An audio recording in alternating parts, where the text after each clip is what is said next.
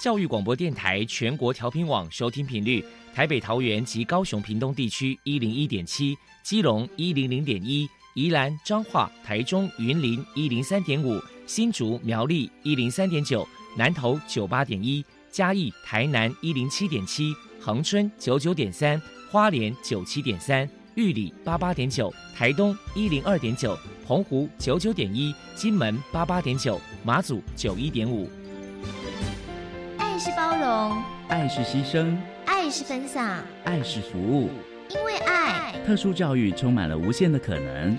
用爱关怀身心障碍同学的未来，用心倾听资赋优异子女的心声。欢迎老师、家长、同学们，大家一起加入特别的爱这个大家庭。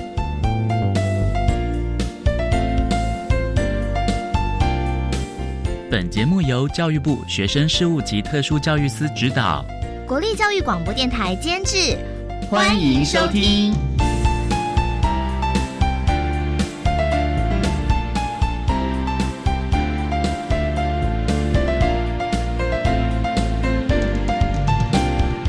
因为爱，我们在空中相会，欢迎您再度收听特别的爱，我是小莹。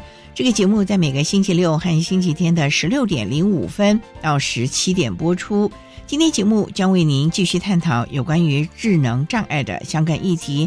首先，在“爱的小百科”单元里头，波波将为你安排超级发电机单元，为您邀请高雄市唐氏症欢喜协会的理事长林红玉林理事长为大家分享相关的服务介绍。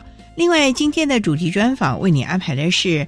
爱的搜寻引擎为你邀请获得一百一十一年教育部优良特殊教育人员荣耀的国立榆林特殊教育学校高职部的窦立满老师，为大家分享独立生活的能力，谈高中教育阶段智能障碍学生教学的重点，希望提供家长老师可以做参考。节目最后为你安排的是爱的加油站，为你邀请国立南投特殊教育学校国小部的李梦轩老师为大家加油打气了。好，那么开始为您进行今天特别的爱第一部分，由波波为大家安排超级发电机单元。超级发电机，亲爱的家长朋友，您知道有哪些地方可以整合孩子该享有的权利与资源吗？无论你在哪里，快到发电机的保护网里。特殊教育往往相连，紧紧照顾你，一同关心身心障碍孩子的成长。Hello，大家好，我是 Bobo。今天的超级发电机，我们特别邀请到高雄市唐氏镇欢喜协会的理事长林宏玉先生来跟大家介绍一下协会的相关服务。首先，我们先请理事长来介绍一下协会当初成立的背景跟目的是什么呢？高雄市唐氏症欢喜协会原本是属于中华民国唐氏症关爱者协会南部分会的那个成员。当时台北总会是希望我们在各县市能够成立在地的协会，以服务更多的身障的家庭的成员，并争取到在地的资源，这是当初成立的目的。那想请教一下您，就是说，那既然成立了这样的一个协会，可能也要服务很多的这个唐氏症宝宝或者是唐氏症宝宝的家长，那要请您来跟大家来介绍一下，就是说协会这边的服务项目可能包含了哪一些呢？现目前我们有一个五块座小作所，还有一个欢喜表演艺术团。这个表演艺术团它本身也是具备有那个我们高雄、台南、屏东街头艺人证，然后还有开办了很多才艺班，目前有十五个班，包括有太鼓、打击、舞蹈、陶笛、书画、爵士鼓、非洲鼓等等。所以等于是有这样的一个那么多元性又丰富的一些服务项目来服务，像是唐氏症宝宝跟家长。那再来可能想请这个理事长来谈一谈，就是说要不要跟大家介绍一下协会这边曾经有举办过哪些特别的活动呢？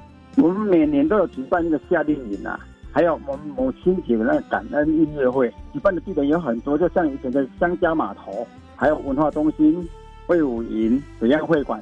在我们母亲节的当天，我们都会做感恩会活动，还有圣诞节的时候，我们会举办一家一菜，在协会里面，家长还有讨什么有联络感情的活动。所以等于是不定期都会这样，针对一些时令季节举办的一些活动，然后来跟会员之间互动就对了。还有就是今年我们也办了一个欢喜逐梦家园的音乐会，在四月二号在国贸中心的主道堂。还有小朋友绘画班的那个成果展啊，还有就是利用假日让亲子啊出去旅游，还有那个我们家长的一个成长课程。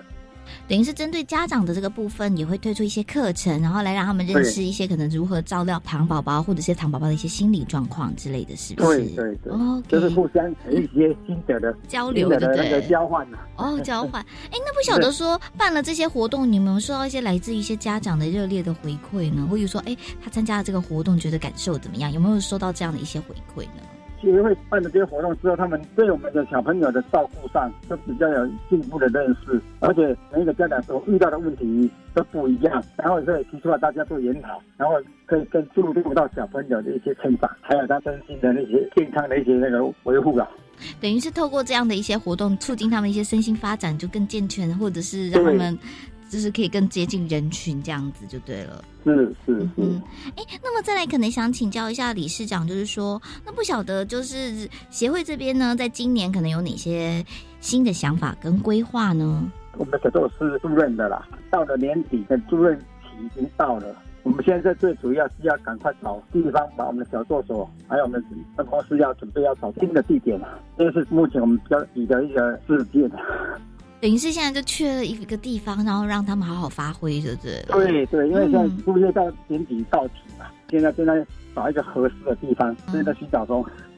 了解，也希望说赶快能够找到这个场地，然后可以让这些糖宝宝们可以安心的工作，这样学学一些技能就对了。是是是。好，那么接下来可能想请教一下您，就是说，如果是针对说家里面有糖宝宝，就是以您的一些经验呐，或者是想说要请您传达一下，就是说到底家长在教养上该注意哪些事情呢？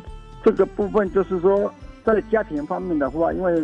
家里面也还有手足嘛，教导我们的手足要怎么对待我们的小朋友态度啊，还有这我们对唐氏症的儿童的那未来的期望啊，管教态度啊，还有就是讲，如果可以的话，就培养他们的一技之长。像我们现在表演团的这些小朋友，就是长期啊，他们对音乐比较有兴趣，所以我们在太鼓啊、笛乐、舞蹈方面都有培养他们有一个对音乐的那种灵敏度，然后去学他们的一技之长。所以，我们表演团在所有的小朋友都是刚刚跟你讲过，在台南、高雄、屏东都有街头艺人证，我们可以在街头做表演这一块，就是让他们有有觉得说，哎，自己有有这方面的可以展现出来给大家看，他们的心态都是比较有一个成就感的。等于是。他们在这个音乐这个领域当中，也发现了一片新的天地，而且很开心的去上课或者去表演，对不对？是是是。嗯，好。那么再来，可能想请教一下理事长，就是说，因为呃，想必说你可能在这个协会这边也待了一阵子的时间了嘛，对不对？是。那想请教一下，你有没有遇到有一些社会大众啊，可能对于糖宝宝有一些错误的一些观念跟迷思，要不要请您破除几个常见的迷思呢？现在大家认为说，我们现在外面叫做喜憨儿、喜憨儿，把它当做是喜憨儿啦，是这样。哎，所以说，其实他宝宝他们的个性是很温和的，而且他们的比较忠实，但是比较固执的。在十几年前也，曾经发生一件那个事件，就是麦当劳事件。当初是小朋友到了江西那边吃个东西，他可能店员对他们的一些态度造成比较不好的观感。啊，我是觉得说，对在我们身上小朋友，大家请大家有个爱心，因为他们都是慢飞天，行动的速度呢不是很快，而且他们慢慢来，没有办法像一般的小朋友那么多正常的行动，所以比较会造成比较一些困扰。我是希望大家能够体谅，而且对待我们小朋友要有耐心的去对待他们。等于是说，也让我们的社会大众可能多一份的爱跟关怀，然后也耐心的去对待这些糖宝宝们这样子。好，那不好意思哦，那最后可能想要请教一下理事长，您可能这边可能还有什么样的话想传达呢？这几年的因为疫情关系啊，很多弱势的团体啊，在所有资源上都已经慢慢在缺乏。我希望社会大众能够发挥爱心来帮助这些弱势团体，让他们能够继续的能维持。也希望大家能多一个爱跟关怀来关心这个社会的弱势族群。非常谢谢理事长哟，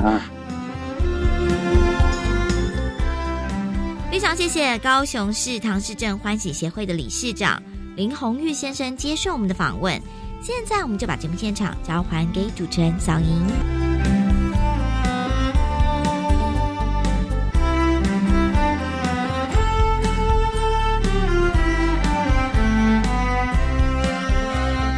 谢谢高雄市唐氏症欢喜协会的林红玉理事长以及伯伯为大家介绍了相关的服务资讯，提供大家可以做参考。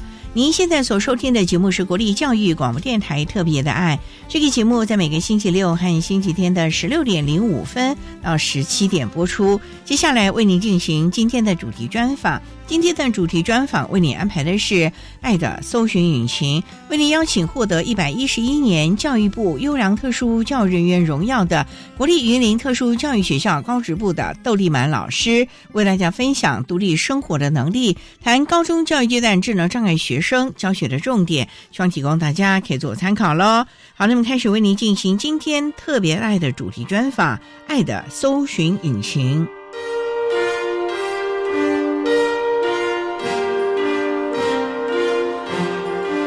爱的搜寻引擎。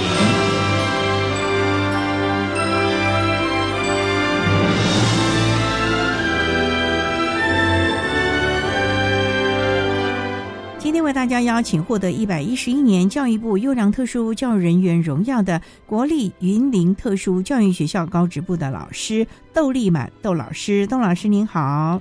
主持人好，大家好。今天要特别邀请窦老师为大家分享独立生活的能力，谈高中教育阶段智能障碍学生教学的重点。首先想请教窦老师，云林特殊教育学校就在我们的云林地区了。对，云林县，我们在斗南镇。学校大概成立多久了？学校成立二十一年了。招收的部别是从我们是学前、国小、国中、高职都有四个学部哦。对。招收的都是在我们大云林地区喽，对，会不会招收比较中重度的孩子？哦，我们以中重度以上为主，比中重度更严重。那学前部的孩子也是吗？对，也是蛮严重的。那你的高中部呢？高中部因为是经过十二年试性安置分发，大部分是直接就安置到我们学校，就是所有国中毕业最严重的学生，中重度的学生，对。优先来到我们学校。那老师，像这种中重度的，是指身体病弱的中重度呢，还是智能障碍中度、重度，或者是自闭症啊等等其他的都招收在内了呢？以智能障碍为主，有一些自闭症啊、脑麻，嗯，还有其他精神方面的、精神情绪方面的孩子了。一个年级大概有多少个班级啊？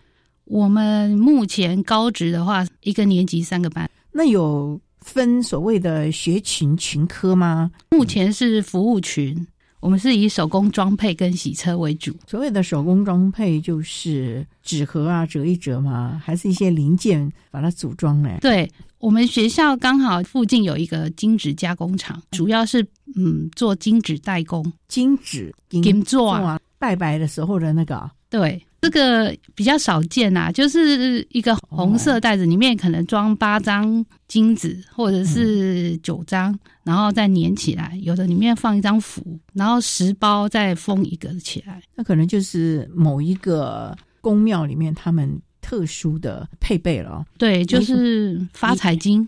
你们学校附近有财神庙吗？北港，北港哦。每个年级有三个班级，那每班大概多少同学啊？每个年度都不一样哦。今年的招生进来的人数了哦。对，那你们一个班大概有多少老师啊？我们是依据教育部的规定啊。高职的话是三位老师的编制，但是因为我们是特殊学校，所以有老师的职务是要去兼职行政，所以老师的工作量其实蛮多元又庞大繁杂的啊。好，那我们稍待要再请获得一百一十一年教育部优良特殊教育人员荣耀的国立云林特殊教育学校高职部的老师窦立满窦老师，再为大家分享高中教育阶段智能障碍学生教学的重点喽。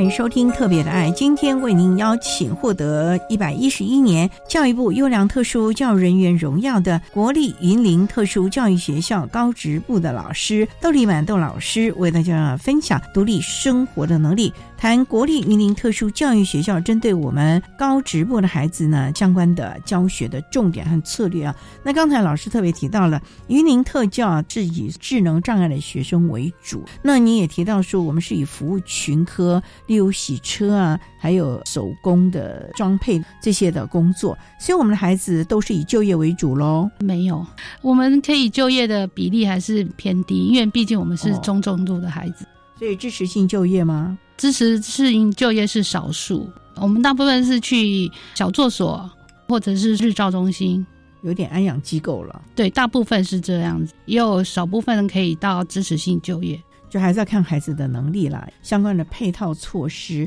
无缝隙的衔接。那想请教到老师，从事教育工作大概多久啦？二十六年。你当初主修特教吗？是二十六年前呢，特殊教育那时候大家还没什么概念吧？当初也是联考分数分发。您是哪个学校？彰化师大。毕了业就分发到云林特教吗？那时候云林特教还没成立哦。我是毕业后先分发到台北市立启智学校。你家住台北吗？之前是。那进入云林特教大概多久了？二十年。不过老师我也知道啊，其实，在我们这个特殊教育高职部这个阶段呢，不管他是哪一种障别啊，或者是孩子升学或就业，很多老师啊，除了特教的专业，还必须啊考好多的证照。例如可能洗车的啦、门市的啦、烘焙的啦，我看啊，我们特教的老师啊，十八般武艺样样全呢，会不会觉得压力挺大的？因为当初您在张师大主修特教的时候，好像没有这么多 要去学的吧？你只要把你的特教学分拿到就好啦。在张师大的时候，我还有学这个美术辅系，哇，美术，我还有拿到证照，美术教师的证照。对，所以这个美术的专业。在你的教学现场会不会有一些辅助或者是应用的呢？我觉得还不错哎。我们有些孩子他虽然是中中度，但是艺术天分其实是可以发掘的。之前有个学生啊，他就很会画那种漫画，无师自通，灵活灵现。那你们有没有让他尽量的去发展这个优势了呢？有机会都让他展现他的这个才能，比赛啊，代表了参赛啊等等的咯。对。之前他家有一些状况嘛，那我还把他的那个画印成红包袋，义卖给全校的师生，帮他一些忙了。对对对，其实这个孩子的艺术天分蛮高的喽，就是线条线条画还不错。好，那我们稍待啊，再请获得教育部一百一十一年优良特殊教育人员荣耀的国立云林特殊教育学校高职部的窦立满老师，再为大家分享在高中教育阶段呢，针对我们智能障碍的学生所。进行的相关教学的策略还有重点哦。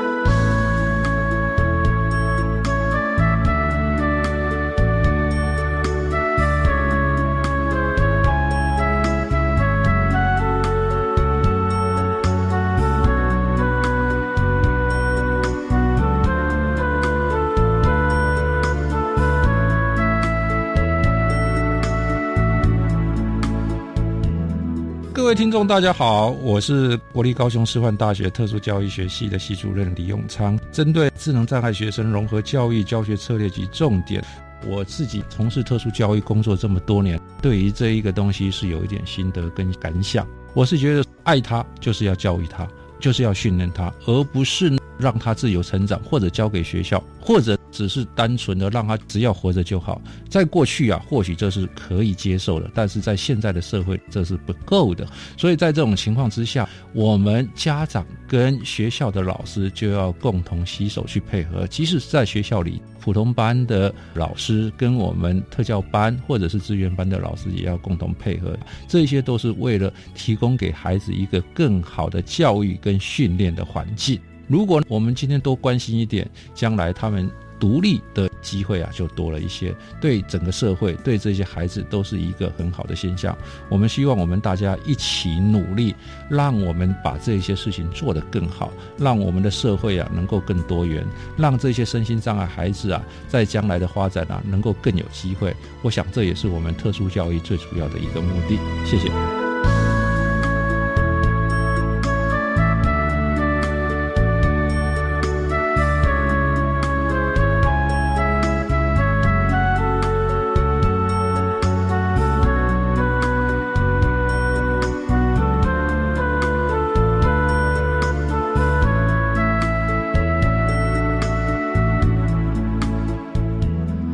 各位听众，大家好，我是中华民国智障者家长总会理事长及国立台湾大学化工系教授陈成亮。针对智能障碍的孩子，我有几个呼吁，就是我们当家长的一定要真心的能够接纳这样的孩子，夫妻之间呢，一起必须同心合作来教养这样的孩子。有机会一定要好好执行早期疗愈。到了学校的时候呢，一定要跟老师做好朋友，做好亲师的互动。这孩子人生非常的长，他需要很多人的协助，但是他最需要的人就是父母。如果各位家长有什么样需要咨询的，欢迎打电话到中华民国智障者家长总会二七零一七二七一二七零一七二七一。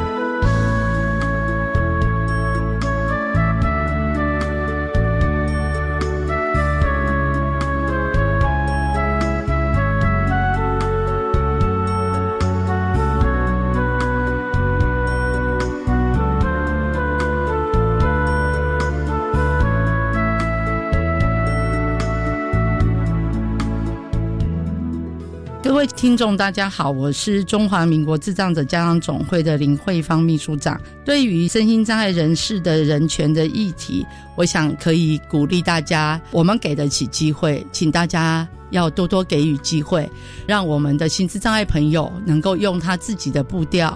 用他自己的方式习得他在这个社会他有兴趣也应该知道了解的事情。这件事情可能需要大家共同的努力，在此也呼吁大家，我们给出机会，一定可以看到成果。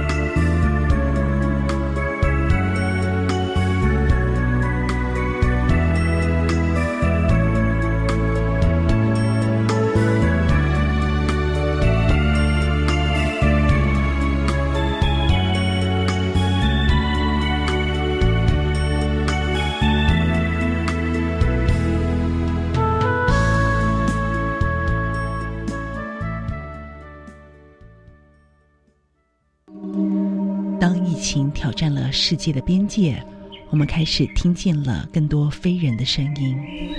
你好，我是自然笔记的主持人范清慧，邀请你每个礼拜五的上午十一点钟来聆听这个制作已经超过了二十六年的环境教育节目《自然笔记》，带你穿越时空，去倾听土地，并找到更多来自于内心的力量。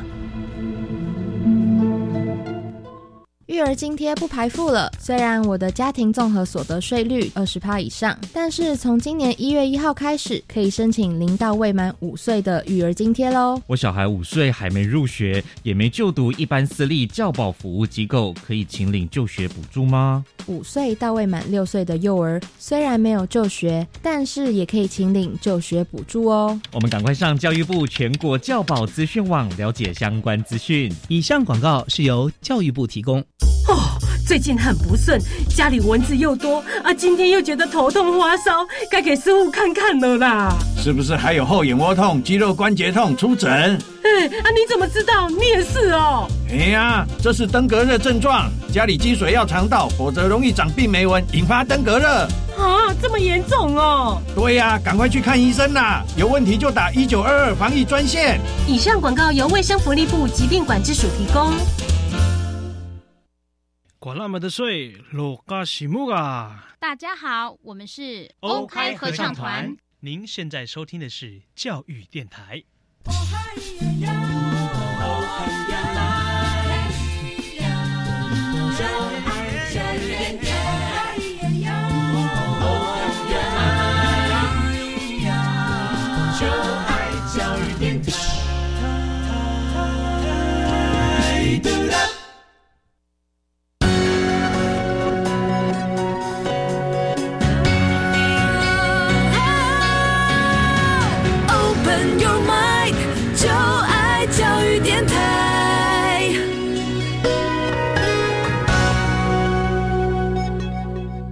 电台欢迎收听《特别的爱》这个节目，是在每个星期六和星期天的十六点零五分到十七点播出。今天为您邀请获得一百一十一年教育部优良特殊教育人员荣耀的国立云林特殊教育学校高职部的老师窦立满窦老师，为大家分享独立生活的能力，谈高中教育阶段智能障碍学生教学的重点。刚才啊，窦老师为了简单的分享了云林特殊教育学校的相关资讯以及老师个人从是教育工作的机缘呢？那想请教了，二十多年的教学经验，你一直都是在我们的高中教育阶段服务吗？我一开始是在国中阶段，后来到了云林特教才到高职。那你有考证照吗？老师，证照很多哎，很多啊。这个是学校要求，还是你们老师之间私下的？因为高职哈，一开始小天使玛利亚烘焙，所以每个老师都去考烘焙，就要做面包、做饼干。家长也觉得孩子要做这个，感觉比较可爱，然后比较有前途，所以有老师就去考烘焙证照嘛。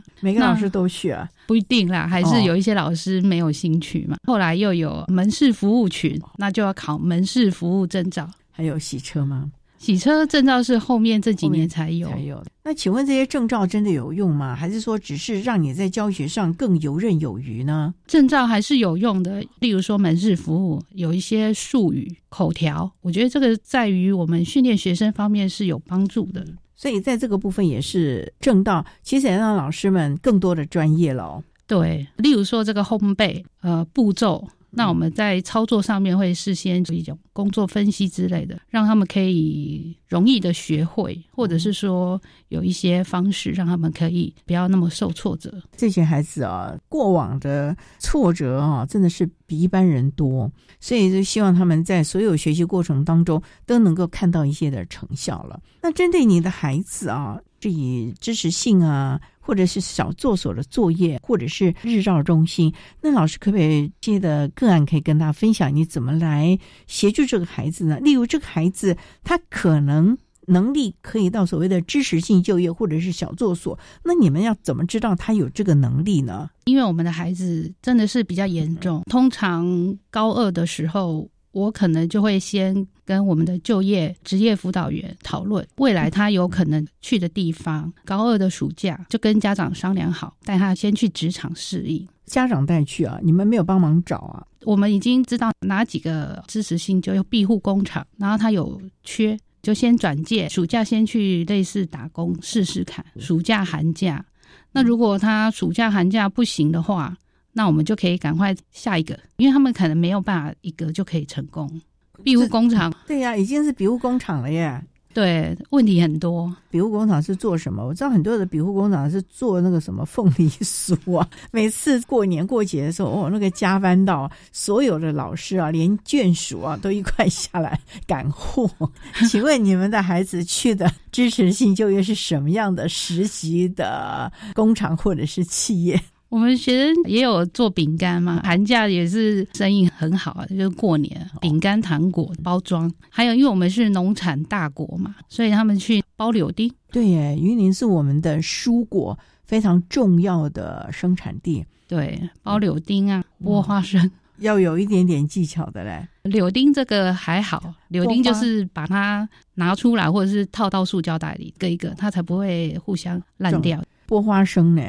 剥花生就是不会自己一边剥一边吃了，会一边吃的是在学校的，在职场就不太敢了哦。会去职场的基本上不会偷吃，意思是说能力比较好一点，是不是？对对对对。所以老师真的有偷吃的，一边剥一边吃了，在学校会啊，他可能连壳都一起烤进去了啊，烤烤烤啊，那么可爱这群孩子。就是想吃嘛，也不管啊，就跟那个我们的小 baby 一样嘛。口腔期的时候，什么东西都往嘴巴里放哦。对对，你们还要眼观四面，耳听八方，要手眼很快，不然他等下把那个花生壳都吃进去了。对呀，不过人的本能还蛮好的啦，花生壳他吃不好吃，他也会吐掉。所以你们的孩子是住校还是通勤？哇，那不是每天要挺早出门的了。对我们有交通车。还好吧？那他们的自理能力啊，自理能力真的是嗯不是很好。那回家怎么办？回家就是家长照顾了。对，有的家长他会请长照的来照顾洗澡啊，所以这些家长也是很辛苦了啊。好了，那我们还是啊要回到我们的主题。那针对智能障碍的孩子，刚才有提到了要先评估他职场的能力、职业的能力，所以可能先去找一些实习的场域。通常你的意思说，他们要换好多工作的地点哦。他们可能这一间庇护工厂做不适应，或者是有某部分的问题，那我们辅导之后，或者是评估之后，觉得就放弃，那就再换另外一家。另外，那这样子不是你们都要经常开发了吗？庇护工厂的话是只有那几家，只有那几家。对，在云林地区哦。对，那僧多粥少喽。是。那怎么办？如果排不进去怎么办？孩子在你们学校这是几年的训练，不就白浪费了吗？因为没有这个场域，明明他的能力是可以去所谓的支持性或者是庇护工厂啊。目前是有能力可以进去的，他们最后是可以进去。通常没有办法进到庇护工厂的，可能就是有家庭因素或者是个人因素。那有的孩子他毕业以后，在这一家农场做的很开心，一两年他可能。又觉得他不想做了，那可能他又换到别间庇护工厂，也可以多多体验了。好，那我们稍待要再请获得一百一十一年教育部优良特殊教育人员荣耀的国立云林特殊教育学校高职部的窦立满老师，再为大家分享高中教育阶段智能障碍学生教学的重点喽。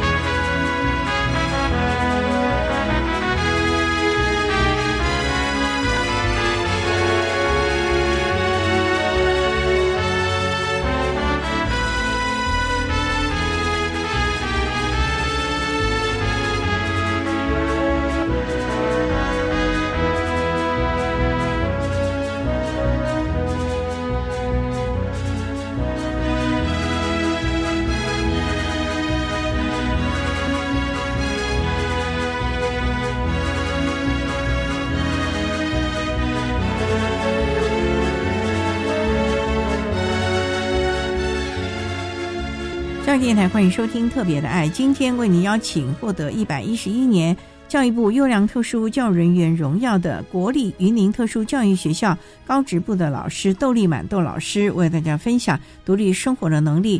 谈高中教育阶段，云林特殊教育学校针对我们智能障碍的孩子们提供的各项职业啊，或者是相关的生活自理的训练。那刚才我们提到了，我们的孩子呢，还是要去支持性或者是庇护性小作所工作。那老师有没有一些过往的经验可以跟大家分享啊？刚开始可能不适应啊，或者是我们今天在讲的这些能力。或者是专业技能是可以慢慢训练的，可是可能有一些基本的像态度啊、体适能啊这些，是不是你们在学校特别注意？可不可以一个全盘性的跟大家来分享个案呢？好，现在目前我们学校有一个爱心厂商是在六清的清洁工工作呢，主要是大范围的清洁。那我们训练学生清洁能力，去年两个毕业生。都在那边工作，爱心厂商人很好，有男生宿舍，因为女生管理上比较复杂嘛，所以女生是回家，有交通车接送。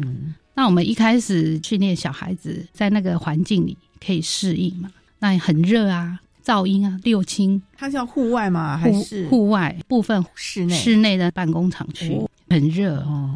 我们会训练学生在打扫方面，早上三节课都是在扫地，都在扫啊。那么多地方可以扫吗？校园很大，训练他们的体耐力啊，还有工作的顺序和结构了吧？不然他拿个扫把在那边东挥一下西挥一下，这也看不到成效吧？所以你们都得教他们步骤。对，像那个小明好了，小明呢，他就是比较懒散，他就爱做不做。我们训练他以后，他还是觉得说没关系呀，我可以领补助啊。没关系，我又没有花多少钱，我以后毕业不用花钱。但是因为我们学校还有一些活动，例如说校外教学啊、毕业旅行啊，那我就会跟他说：你赚钱了以后啊，就可以有自己支配金钱的能力嘛，就可以买东西啊，或做什么。他校外教学以后就说：好吧，毕业以后赚了钱，他带妈妈去玩，不错啊，有了动机啦。他在学校很散漫，去到了工厂还蛮积极的，就有了那个动机要带妈妈出去玩。那可能也有赚钱，哎，就开心了。我很好奇，这个钱呢，到底对他们有什么样的认知啊？或者是在他们脑海中，他们认为赚钱是一个什么样的意义啊？是可以买他喜欢的东西吗？这个小孩他认知能力很好，主要就是他不识字，他看很多的平板影片、卡通，所以他比较社会化。他知道要买东西，可是他不识字啊，那怎么办嘞？他说没有关系啊，老板会找他钱，很可爱哦。我一想也对啊，就是你不会算数，但是社会上欺骗这些小孩的人也是算少数了，很少很少，所以教会他拿回找零，教他怎么去挑选自己要的吧。对，挑选自己要的东西很重要。哎，这就自我决策嘛。那你们怎么教他挑选自己喜欢的？不然他们通常都会买一些垃圾食物。你有没有觉得，像我们这些孩子，好像体重的控制都不是非常的满意？哎，对啊，因为就是喜欢喝甜的啊，不忌口啊。对，零食高热量的零食也就一直吃啊。我们学校前几年刚好对面开了一家 seven，带他们去那边挑东西，是不是就开始每天就往那里跑了？那没有办法，要老师带出去才行啊。所以他们不能自己去买，没有办法。哦，哎，那还不错哦。对，他们有个问题就是，同学大家我一个人挑一瓶饮料，第一个人拿了黑松沙石，其他人就跟着拿黑松沙石。他们比较没有那个自我决策的能力，就是选择。总不能全都喝，所以有时候第一个人拿了一样之后，我就会说下面一个同学不可以买同样的东西，不同的饮料，让他自己去选择了。对，他们是懒得动脑筋呢，还是应该是说太多选择？所以算了，既然已经有人做出选择，我就跟风吧。对，饮料柜实在是太复杂。教室里如果四样东西选，他们可以选自己要的，例如说红茶、珍珠奶茶、奶茶。绿茶这四样，他们可以选哦。但是到了外面 seven 满满的这么多饮料，他会眼花缭乱的。所以你们要教他们怎么去选择，怎么去挑选吃的、喝的、营养又健康的零食或者食物了吧？我觉得这个也是没有办法，就是我们成年人、正常人，我们也都喜欢吃这些东西。嗯，我们会克制啦。可是他们就不太会克制了。对，所以像这个高中的阶段的孩子，你们可能要教他们怎么去购买东西，选择对自己健康有益的一些的食物。虽然甜食是没有办法避免的，可是起码他知道怎么找零，怎么去挑了吧？每次带他们去买东西，是不是也是乐趣丛生啊？对啊，其实这蛮有趣的，因为他们就在饮料柜前面一直看，一直看，想拿又不敢拿，想拿又不敢拿。为什么？怕拿到你说不行，然后又赶快放回去。像你们这样子去体验的时候，有没有跟那个超商的老板啊、店长啊先打个招呼啊？不然你们饮料柜前排一排同学，其他的客户怎么办？之前比较远的那一家 Seven 会有，他们还很好，有给我们一日店长体验的活动。一日店长体验是，就是让他们当店长，那我们孩子就穿个衣服，很开心在那边拍拍照，这样。因为觉得我们这些孩子很容易满足哈。对。真的是太可爱了，这些孩子。他们坐上校车往校外走就开心了。为什么？他就觉得好像要出去玩了。可是那是回家啊。我的意思是，我们校外教学的时候坐上这个校车，他们就好开心了。对，这些孩子很容易满足哦。对他们很容易满足，所以我们更要因势利导了啊。好，那稍待我们再请获得一百一十一年教育部。优良特殊教育人员荣耀的国立云林特殊教育学校高职部的窦立满老师，再为大家分享针对高中教育阶段智能障碍学生的教学的策略还有重点喽。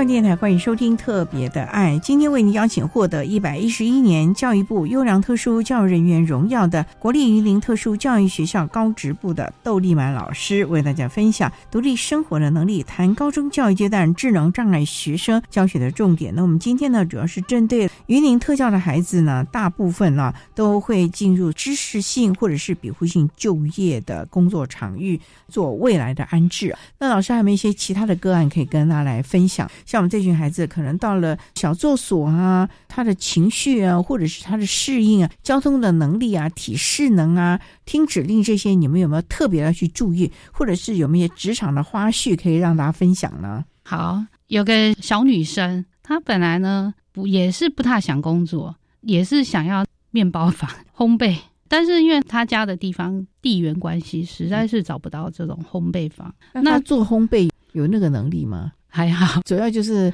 觉得做烘焙可以吃，是不是？最主要是烘焙的形象让大家都太喜欢了。对，戴个白色的高帽子啊，白色的围裙啊，就觉得蛮可爱，又香香的。对，那那个小朋友怎么办呢？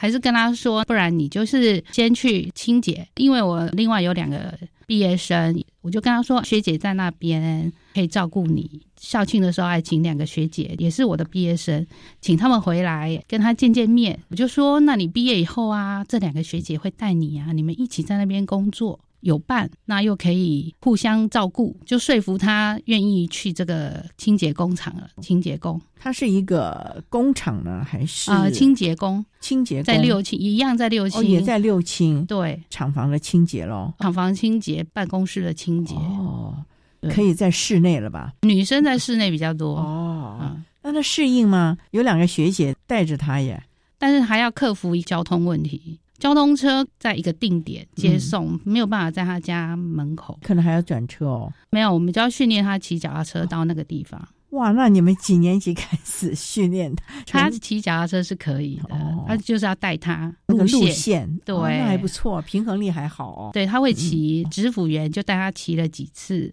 那家长放心吗？一开始也是不放心，但是也是要跟家长沟通了，沟通很久。嗯。不然的话，这个孩子毕了业，可能交通的问题，所以就又窝在家里了。对，尤其女孩子，妈妈也会想要把她带在身边，跟着一起工作。那我们会跟她说，有出来工作的话，这个能力呀。退化方面都会比较维持，就是不会再退化。社交啊、人际互动啊、社会适应都会维持下去，不会说呆呆的在家里坐着。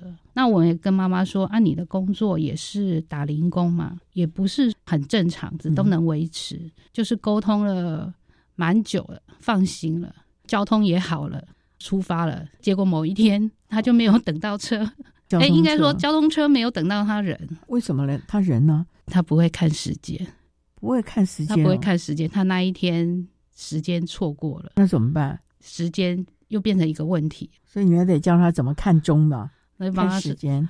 对，要帮他设闹钟，就弄个闹钟给他，就是每天几点那个闹钟就会响，然后他就要赶快去等车。家人都没有人想到这一点吗？家人真的是没办法，家人也没办法，家庭支持度比较低嘛。所以学校的这个部分又得介入了，教他怎么看时间、定闹钟了。是，后来还好了吧？就不会又再迟到了吧？对，后来就可以准时。那我本来想说他会不会就做不下去了？毕竟这个要早起嘛，然后又做到晚上很晚才回来，就是晚上六七点才会到嘛。第一周也是前两天都是工厂，第三天回来学校嘛。那我就问他说：“啊，那你做的怎么样啊？”他是说便当很好吃，那我就说那不错啊，便当很好吃，要继续哦。所以公司会提供便当，对，怎么这么可爱？这些孩子关注的重点跟我们不一样哦。那他可以适应那个工作的繁重吗？工作的繁重还可以哦，因为在学校期间的实习大部分都是可以完成，但是毕业后。有时候他们脱离了学校老师，他们有的不想工作的就不做了。这个小女孩她还可以哦，我就说她还可以继续工作，真的很好哎。支付员就跟我说，哎，我有问她哦，她说她想要赚钱买跟某个老师一样的房子住。因为那个我们有带学生出去比赛嘛，那因为他家太远了，所以老师让他去他家住一晚，直接带去比赛的地方。他看到老师的家这么舒适、这么干净、这么漂亮，他有了动力。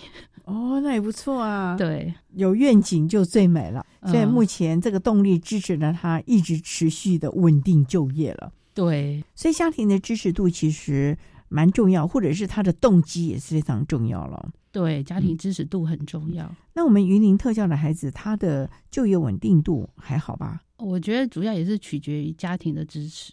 有一些家长他可以很支持学生有状况，他可以跟老师联络。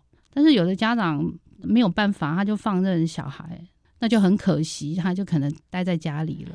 所以在这，我们也是要这个呼吁一下我们的家长了，或者主要照顾者。孩子呢，学校学了这么多啊，总是希望他能够稳定的就业了，不见得说一定希望他能赚多少钱。可是让他每天出门，在外面的人际啊、社交啊各方面，而且重点是不要让他的能力退化了，否则他天天在家里面看电视啊、打电玩啊，那真的是也算是一个人力的浪费了啦啊。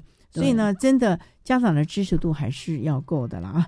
好，那我们今天也非常的谢谢获得一百一十一年教育部优良特殊教育人员荣耀的国立云林特殊教育学校高职部的窦立满老师，为大家分享了高中教育阶段智能障碍学生教学的重点。非常谢谢你，窦老师。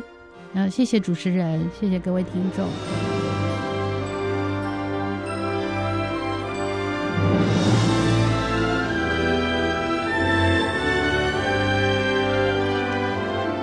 谢谢获得一百一十一年教育部优良特殊教育人员荣耀的国立云林特殊教育学校高职部的窦立满老师，为大家分享了高中教育阶段智能障碍学生教学的重点，希望提供大家可以做个参考。您现在所收听的节目是国立教育广播电台特别的爱节目，最后为你安排的是爱的加油站，为您邀请国立南投特殊教育学校国小部的李梦轩老师为大家加油打气喽。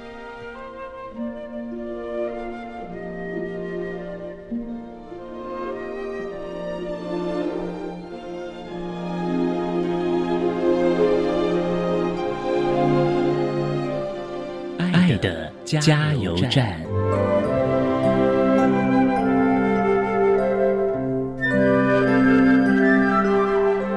各位听众，大家好，我是国立南投特殊教育学校国小部李梦轩老师。从事特殊教育十年，在任教的历程中呢，有一些心得想要跟大家分享。常听到大家说，教特教呢，一定是很有爱心、很有耐心，这当然是必备的。但是除了爱心、耐心外，热忱以及专业也是很重要的哦。自我专业的提升，不只是在教学技巧、方法，对于相关的一些教育法令啊、教育实施的动态啊、社会福利资源等，也是都要了解，与时俱进。并以热忱的心呢，去面对学生及家长，做学生及家长之间的催化剂，也是家长与学校间沟通的桥梁。以专业及热忱来缩短与家长间的距离，让亲师沟通，共同学习，共同成长。另外，在针对国小教育阶段智能障碍学生学习及辅导上面，除了学科课程外呢，特殊需求课程更是重要。根据不同的步别、障碍类别等差异，提供学生专业的特殊需求课程，让学生在学龄阶段能够获得适性的发展。以上跟大家参考，谢谢大家。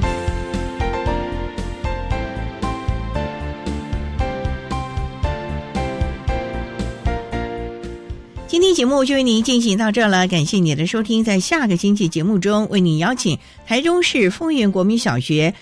视障巡回辅导老师叶明赤叶老师为大家分享和他一起成长，谈各教育阶段视觉障碍学生的亲师互动以及教学的策略，希望提供大家可以做参考喽。